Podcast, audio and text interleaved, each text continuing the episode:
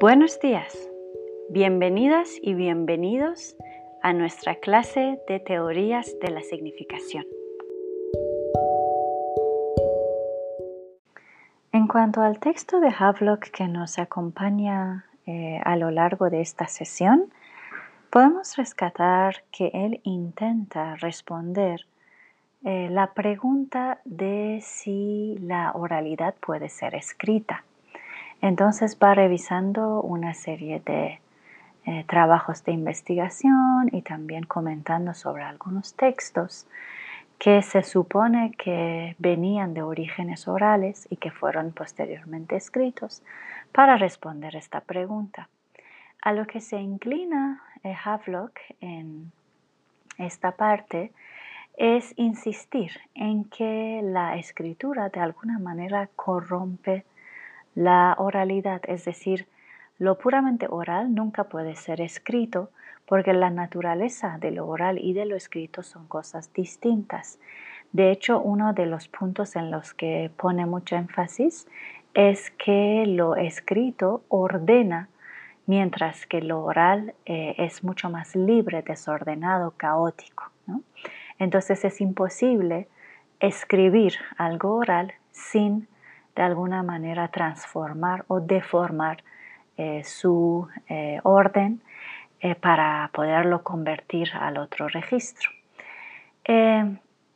Curiosamente también eh, una de las eh, cuestiones que Havelock propone aquí eh, en cuanto a la posibilidad de que un texto escrito pudiera acercarse más a la oralidad es que su registro en vez de la prosa sea la poesía.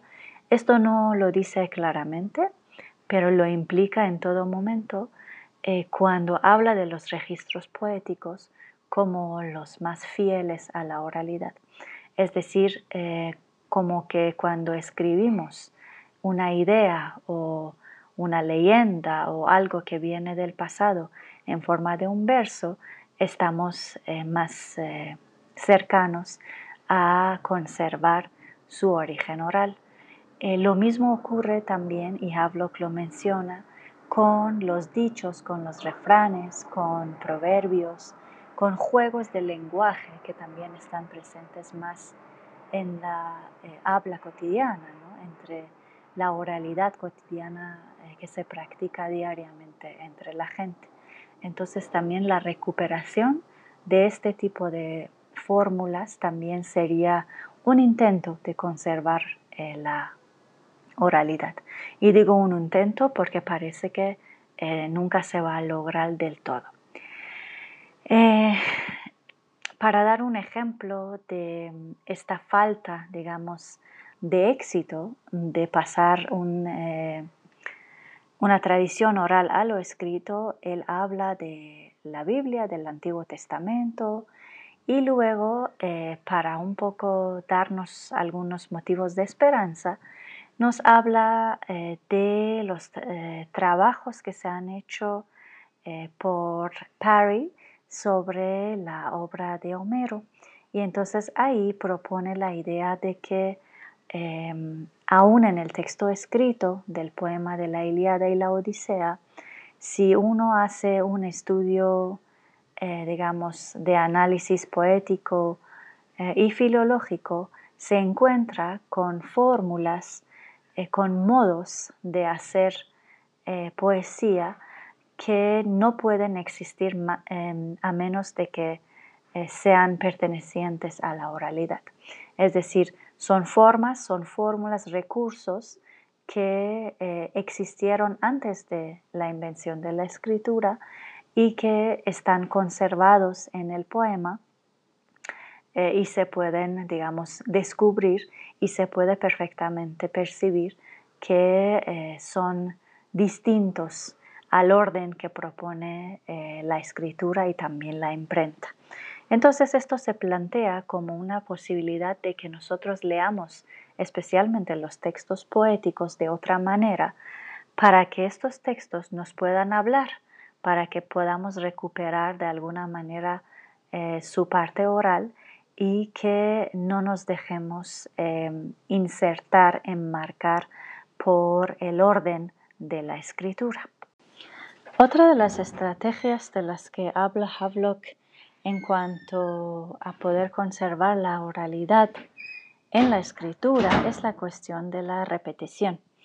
Eh, él habla de que los textos, eh, en su mayoría poéticos, eh, lo que muestran, y es muy llamativo, es que muchas veces las, situaciones se repiten, las descripciones se repiten, las costumbres, las tradiciones se repiten, es decir, nos las encontramos varias veces a lo largo de un solo poema, como pudiera ser la Ilíada o la Odisea. Entonces, esta repetición lo que hace, por un lado, es eh, crear más facilidad para que el poema como un recurso oral se pudiera memorizar y se pudiera eh, transmitir. Eh, y también, pues hoy en día cuando lo leemos, en realidad hace lo mismo, ¿no? O sea, nos ayuda eh, a entender que todas estas repeticiones son índices en realidad de que el poema se transmitía de manera oral y estaba hecha para ser escuchada, no para ser leída. Entonces, eh, estos recursos de los que Havelock habla, me gustaría eh, recuperarlos, que los eh, también tuviéramos en mente, porque a lo largo de las sesiones que siguen vamos a hablar mucho de ese tema de los recursos o lo que llamo yo estrategias eh, a través de las cuales un texto nos dice mucho más de lo que nosotros creemos que nos dice. Ahora, Havelock se está centrando en la cuestión meramente del paso de la oralidad a la escritura, pero estas estrategias, eh, de las cuales es parte también la repetición, por ejemplo, o de las cuales es parte ciertos, eh, ciertas fórmulas poéticas como el paralelismo, el encabalgamiento, el anagrama, etc., todos estos nos van a ser útiles a la hora de encontrar una interpretación eh, icónica de los textos escritos, así eh, también de la lengua hablada, ¿no? o sea, de las dos cosas. Em, entonces, lo que vamos a trabajar en esta sesión de hoy retomando, eh, digamos, estas estrategias o recursos, em, me gustaría eh, que fuera eh, compartir un poco con ustedes cómo la pronunciación de lo escrito tiene efectos icónicos y también cómo la forma de las letras se puede considerar icónica y nos, nos puede ayudar a que cuando escribimos eh, no estemos eh, reproduciendo eh, un sistema de estructuras lineales, sino que estemos diciendo un poco más. Entonces, em, en la segunda parte de, de esta clase de hoy vamos a hablar de la pronunciación de las letras del alfabeto, claro, nos vamos a seguir centrando en el alfabeto eh, latino, y eh, después nos vamos a ir a ver un poco eh, otras cuestiones como la forma de las letras, las letras miméticas y las demás cosas.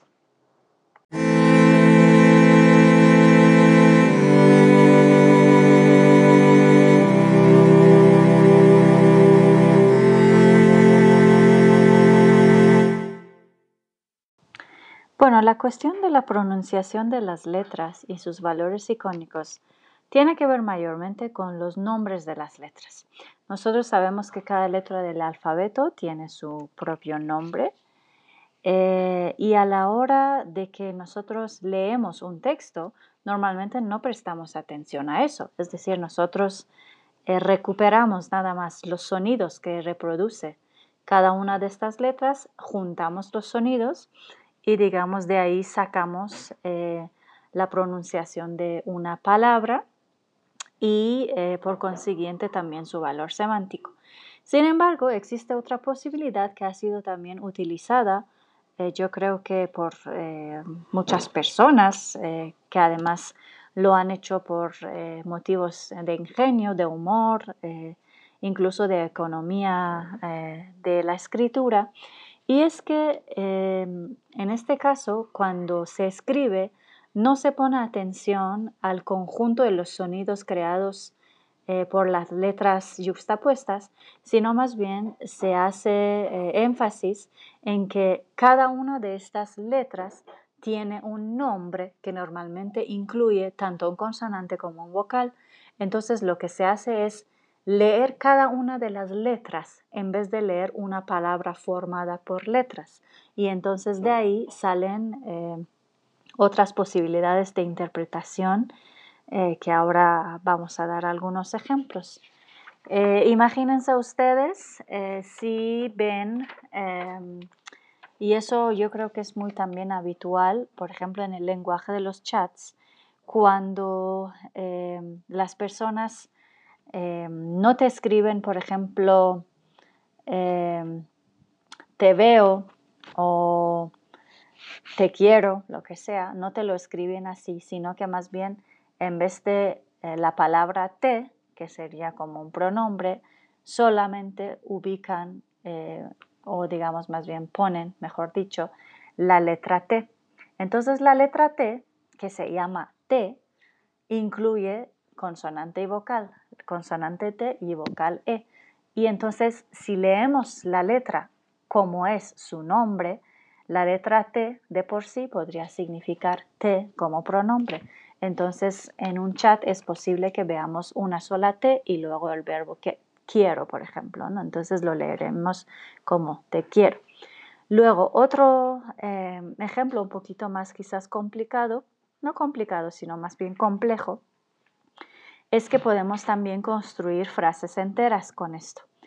Eh, si quieren, vayan tomando nota de las letras que les voy a deletrear ahorita y vamos a ver cómo se pueden eh, leer si leemos el nombre de las letras. Las letras que pueden venir juntas en este ejemplo y que de hecho vienen juntas en un ejemplo eh, son la letra T, la letra A, la letra P, la letra T otra vez, la letra C, la letra B, de nuevo la letra B y finalmente la letra R. Esto iría entre eh, signos de interrogación. Entonces, si lo quieren leer conmigo, si, si, leemos el nombre de cada una de las letras, porque si intentamos leerlo así tal cual como está, pues no le sacamos nada, ni siquiera se puede pronunciar porque hay muchos consonantes juntos. Pero si leemos el nombre de cada una de las letras, sería te apetece beber. Y en este caso estaríamos usando el nombre de cada letra, exceptuando la letra R, que ya queda al final, la usaríamos como puro sonido R, ya no, no su nombre. Entonces, eso nos dice que se puede hacer una combinación entre la pronunciación del nombre de la letra y la pronunciación del fonema que esta letra está representando. Entonces, a partir de este juego podemos construir diferentes tipos de mensajes y en este caso podemos decir que estamos frente a una iconicidad a nivel de imagen, pues cada una de eh, las grafías, digamos las letras como grafías, están eh, representando em, sonidos a través de una gráfica. ¿no? Entonces, la letra T y el sonido eh, son parecidos, pero también la letra T y, y el pronombre T. Por lo tanto, podemos decir que em, en esta estrategia, digamos, de construir eh, mensajes de esta manera, cada una de las letras es una representación icónica de todos los sonidos que conforman su nombre. Entonces, eh, dicho esto, les quiero invitar también a que ustedes hagan un ejercicio eh, de recordar si alguna vez han visto mensajes construidos de esta manera y si les ha sido o no fácil descifrarlas o incluso eh, que compongan ustedes mismos algún mensaje de esta manera, ¿no? Entonces vamos a ver qué tal les, les sale eso para un poco entender cómo funciona eh, esto como, como estrategia, ¿no?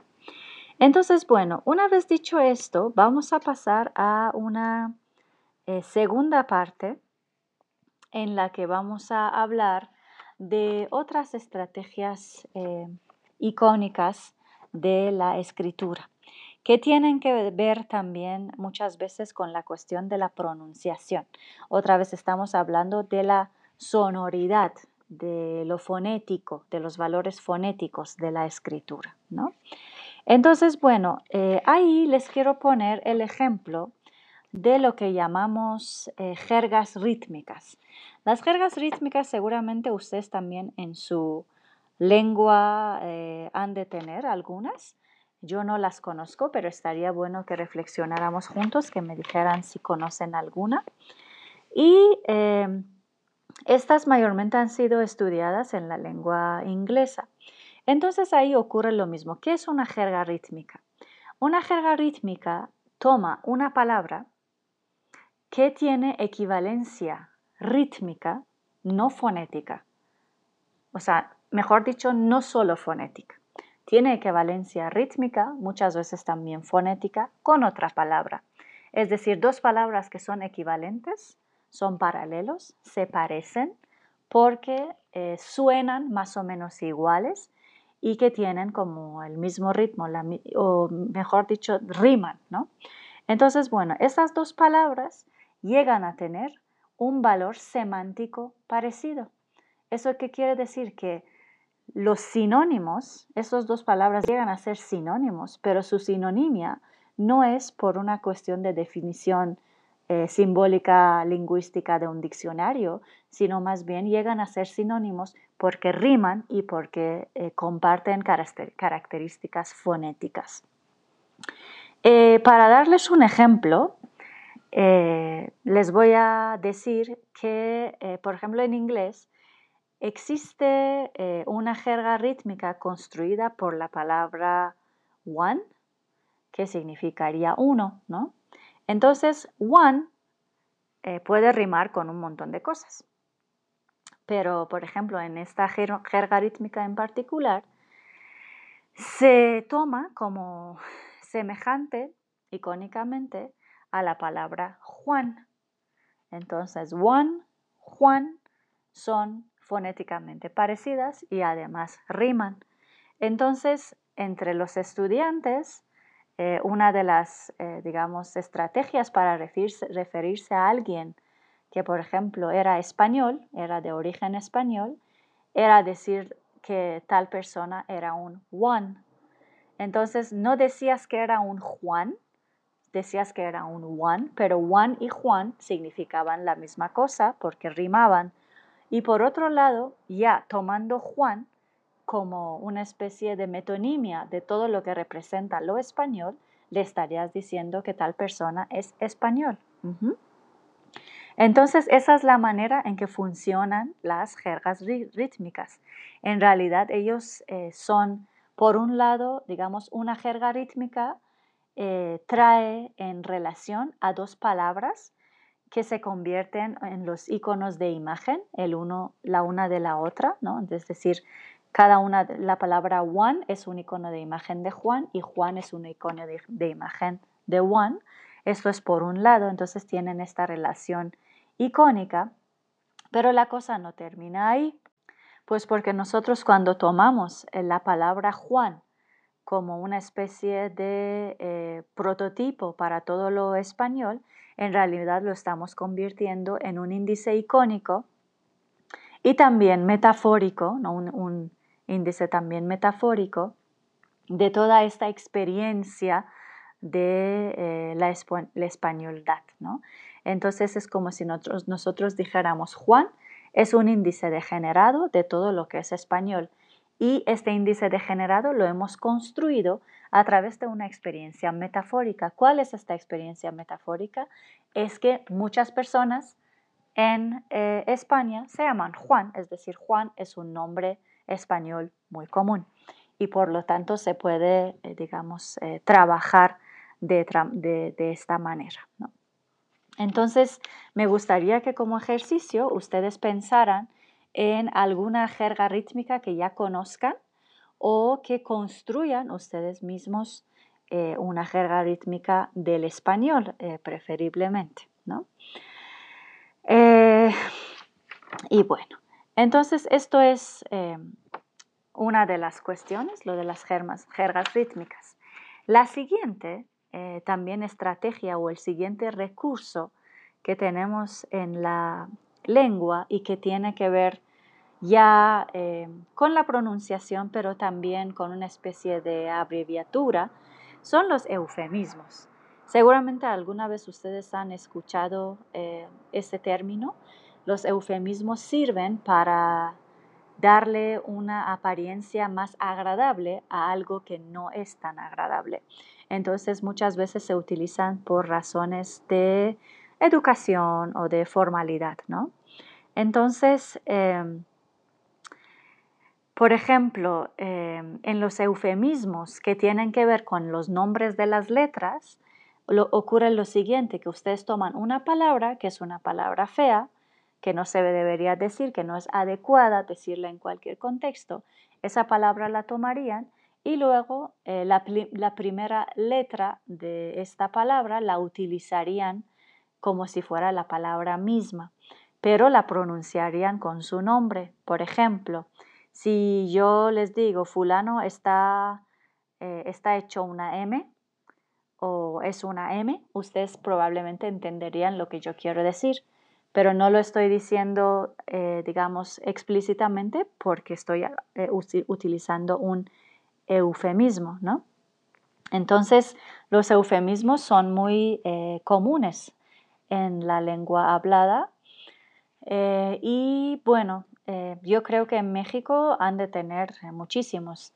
Muchas veces los eufemismos también eh, no se conforman con pronunciar la primera letra de la palabra, digamos, que conforma eso feo, sino que también la convierten en otras palabras. Es decir, toman una palabra toman la primera letra de esta, que sería como un índice de esta palabra, la toman y luego la convierten en otra palabra, la utilizan para formar otra construcción que es mucho más bonita, que además semánticamente no tiene nada que ver con la palabra principal. Por ejemplo, imagínense ustedes, ustedes hacen eso en, eh, en México, yo he visto mucho, pero eh, volviendo a mi ejemplo de la M, eh, por ejemplo, en, España muchas veces em, dicen miércoles, ¿no? Entonces lo que están haciendo es tomar M-I-E de la palabra fea y lo están convirtiendo en otra palabra que es totalmente distinta y es un día de la semana, ¿no? Que no tiene nada que ver. Pero si le dicen a alguien eh, miércoles, esta persona va a entender a lo que se refieren, ¿no? Entonces aquí también ustedes eh, tienen mucho eso eh, y me gustaría que en clase viéramos algunos ejemplos de cómo están utilizando estos eufemismos eh, como una clase de índices icónicos, ¿no? Porque estas palabras nuevas inventadas en realidad funcionan así. Son índices de que hay, hay que buscar un icono detrás y este icono es la palabra fea que se ha escondido a través del eufemismo. Y finalmente, lo último que vamos a ver en relación con las letras y su pronunciación es lo que llamamos los mimologismos fonéticos. Em, esto es en realidad una manera de ver las letras del alfabeto que tiene que ver con cómo son pronunciados, pero no en cuanto a su nombre, sino más bien con lo que ocurre cuando los pronunciamos en nuestro aparato fonador. Porque ustedes saben que eh, pues el aparato fonador, eh, que incluye desde nuestra boca hasta laringe, faringe, nariz, ¿no? y se va hasta la garganta, tiene eh, o más bien adapta formas eh, diferentes cada vez que nosotros pronunciamos una palabra o una letra. Entonces, en el mimologismo fonético lo que se estudia es qué es lo que le ocurre al aparato fonador cuando nosotros pronunciamos una letra. Ahora, ¿esto qué importancia tiene? Pues la importancia es que según lo que ocurre en el aparato fonador, eh, se le atribuyen características de significado a las letras del alfabeto. Entonces, podríamos decir que eh, hay como una especie de proceso en el que el movimiento del aparato fonador produce una letra y esta letra, debido a el proceso por el que se ha generado, tiene ciertas características y entonces la palabra que contiene esa letra mimetiza de alguna manera el movimiento del aparato fonador. Ahora les voy a dar un ejemplo para que esto se quede un poquito más claro. Em, bueno, antes del ejemplo, me gustaría que supieran que aquí estamos hablando de una especie de relación eh, fonosimbólica ¿no? entre las letras y los sonidos, que además em, es una cuestión que ha sido defendido por muchos pensadores, Sócrates, Epicuro, San Agustín y un poquito más adelante, bueno, digamos siglos más adelante, Leibniz, Mallarmé, eh, Prost, Valery, Jacobson, Genet, mucha gente ha trabajado con los mimologismos fonéticos. Es decir, no es una teoría, digamos, meramente de curiosidad, sino es una cosa muy eh, trabajada. Entonces, bueno, em, toda esta cuestión, si la queremos em, poner ya con ejemplos concretos, tenemos que decir que tiene sus raíces en algo que Sócrates ha dicho muy bien, y es que la imitación del nombre debe ser imitación de la esencia de la cosa que lo porta. Otra vez llegamos a esta cuestión de que las letras del alfabeto, por lo tanto, no son meras letras simbólicas, no son símbolos convencionalmente decididos, sino que eh, vibran y además nos hacen actuar por dentro, porque nuestro aparato fonador pues, es parte de nosotros, ¿no? Entonces, cuando nosotros pronunciamos una letra, actuamos respecto de ella y por lo tanto, eh, esta actuación, esta vibración nos involucra cada vez que pronunciamos eh, una palabra.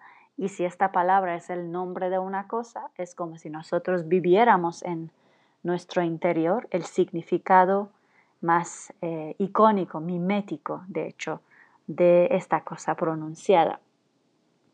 Entonces, bueno, eh, en cuanto a las letras y las características que, tienen, les voy a dar algunos ejemplos y me gustaría que ustedes pensaran en otros. Por ejemplo, se habla de la letra R, que em, si ustedes se ponen a pronunciar ahora mismo conmigo, si hacen esto, ¿qué es lo que sienten? Lo que van a sentir es que su lengua va a estarse moviendo muy rápidamente de arriba abajo. Entonces, en la esencia de la letra R, por lo tanto, diríamos con los teóricos del mimologismo fonético, está puesta el movimiento. Entonces, todas las acciones, todas las cosas que tienen por esencia el movimiento están, están relacionadas con la letra R. Y eso quiere decir que las palabras que contienen la letra R pueden indicar una especie de movimiento. Por ejemplo, eh, en español quizás uno de los ejemplos más significativos sea la palabra perro, ¿no? que tiene además doble R y incluso nos recuerda el ladrido del perro, que es esta cosa que eh, en realidad en lo auditivo es muy fuerte, es una acción muy fuerte auditiva, pero también eh, corporalmente de parte del animal está involucrando un movimiento muy, eh, muy fuerte. Entonces, como ese tipo de cargas semánticas puede tener la letra R. Em, otra cuestión, por ejemplo, otro ejemplo eh, que podríamos eh, dar es con la letra I. Entonces cuando nosotros decimos I, y si quieren díganlo conmigo ahora, I, I, cuando decimos I, lo que ocurre es que en nuestro aparato fonador, eh, especialmente en, en, nuestra, eh, en nuestras cuerdas vocales, esas cuerdas se tensan muchísimo. Entonces, además, eh, el, conducto por el que sale el aire se hace mucho más estrecho. Entonces, al, hacerse estrecho esto y al hacerse más finas las cuerdas vocales, nosotros producimos una letra que, eh, según los mimologistas, es una letra sutil, que además tiene la capacidad de penetrar todas las cosas. Imagínense como si fuera una especie de aguja, ¿no? Entonces es finita y por lo tanto es sutil y también es penetrante.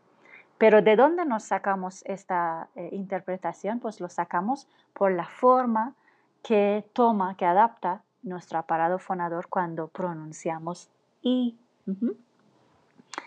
Eh, bueno, otro ejemplo más, y ya con eso voy a terminar esta parte, es por ejemplo la letra L. Cuando nosotros pronunciamos L, y quieren, si quieren, pueden decirlo conmigo, L, L, quiero que sientan qué es lo que ocurre en su boca. Lo que van a sentir es que la lengua entra en contacto con el paladar y es como si lo acariciara se queda un ratito acariciando el paladar. Cortito, pero lo acaricia, ¿no? Entonces ese contacto, que además es un contacto, digamos, de cariño, de deslizarse, ¿no? Eh, de algo que, pues, es bastante colodial, ¿no?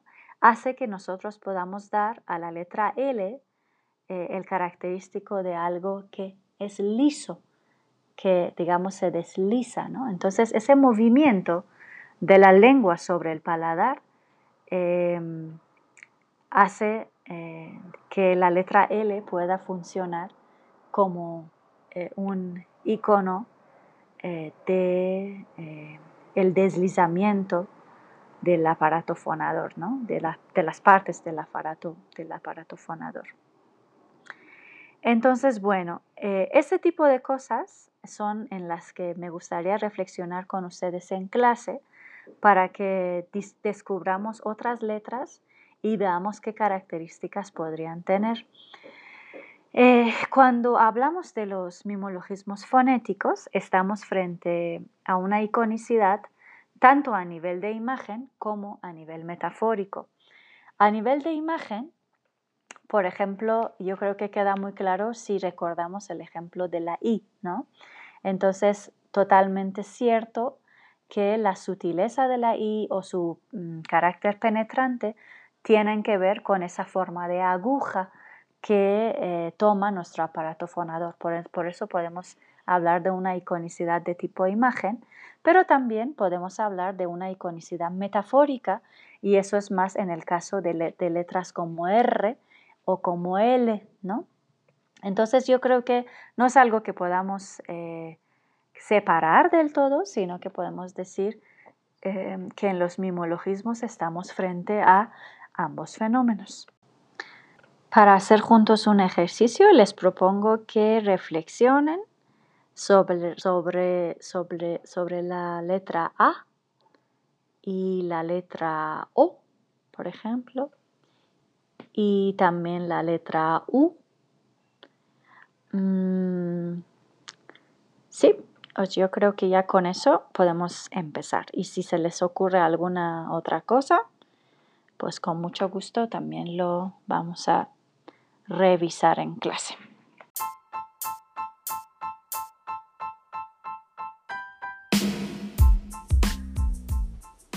Hemos llegado así al fin de esta sesión. Nos vemos en un momento en clase.